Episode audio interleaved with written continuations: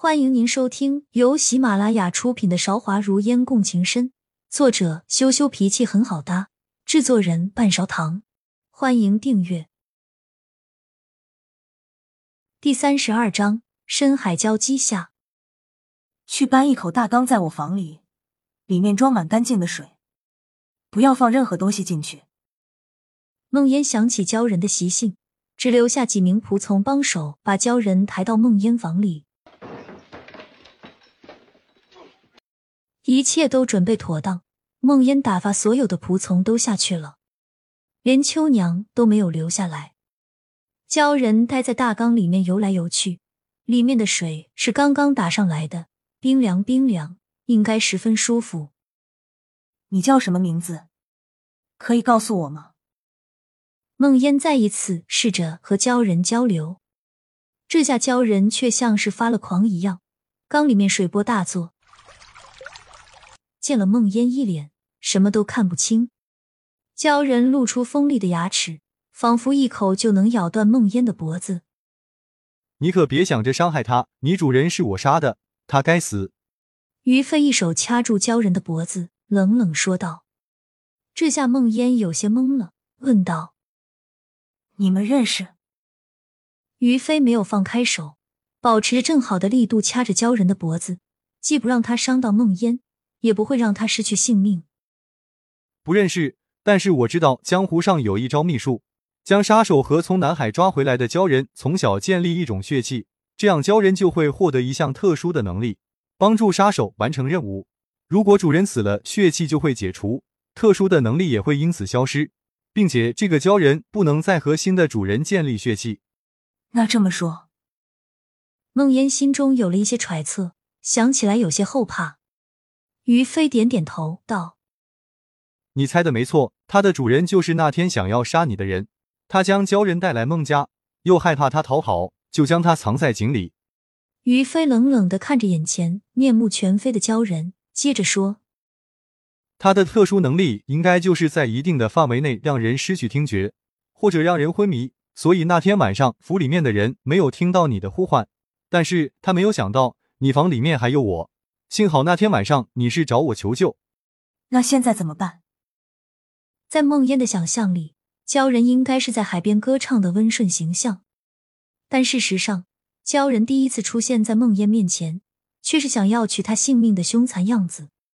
于飞松开了掐住鲛人脖子的手，说：“放心吧，我在，他不会伤害你的。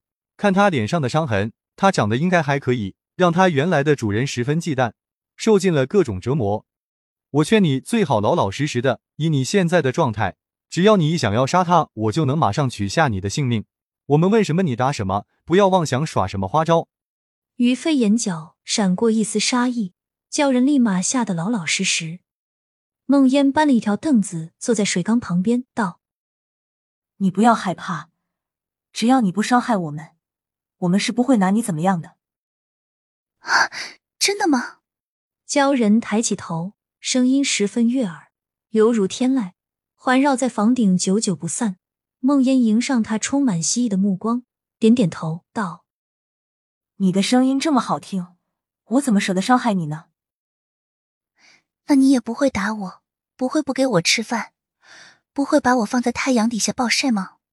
鲛人接着问道：“当然了，我为什么要打你，把你放在太阳底下暴晒呢？”你饿不饿？想吃什么可以跟我说，我让厨房给你做。梦烟微笑道：“啊，那他呢？”鲛人指着于飞，还是有些不相信。于飞坐在凳子上，双手环绕在一起，慵慵懒懒道：“放心，我不是你那个变态主人，只要你老老实实的，我什么都不会对你做。”鲛人这样才有些相信，让梦烟抚摸他的头发。样子温顺，那你现在可以告诉我你叫什么名字了吗？梦烟尽量让自己的声音温柔，不要吓到他。仔细看才发现，鲛人的眼睛是蓝色的，这是梦烟第一次看到《山海经》里面所写的传说中的人物。我叫空音。鲛人怯生生的回答道：“既然梦烟救了你，你以后就认他做主人吧，叫孟空音怎么样？”于飞突然插嘴说道。孟烟瞪了于飞一眼，生怕于飞吓到空音。没想到空音点点头道：“好，你愿意做空音的主人吗？”听到这样的话，孟烟有些惊喜，不相信自己听到的是真的，又问了一遍：“你说真的吗？你真的愿意让我成为你的主人？”只是空音现在没有了法术，主人我会每天都哭，为你哭出珍珠来的。孟空音楚楚可怜的看着孟烟，脸上流下几滴眼泪，落在水面上，变成了一粒粒光彩夺目的珍珠。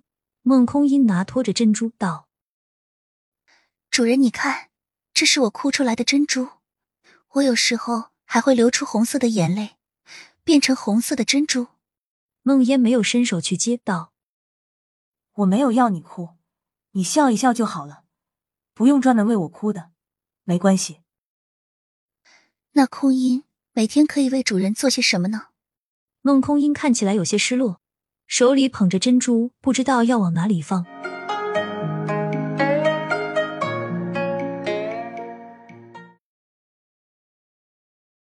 亲爱的听众朋友，本集已播讲完毕，欢迎您点赞、评论、订阅专辑，下集更精彩。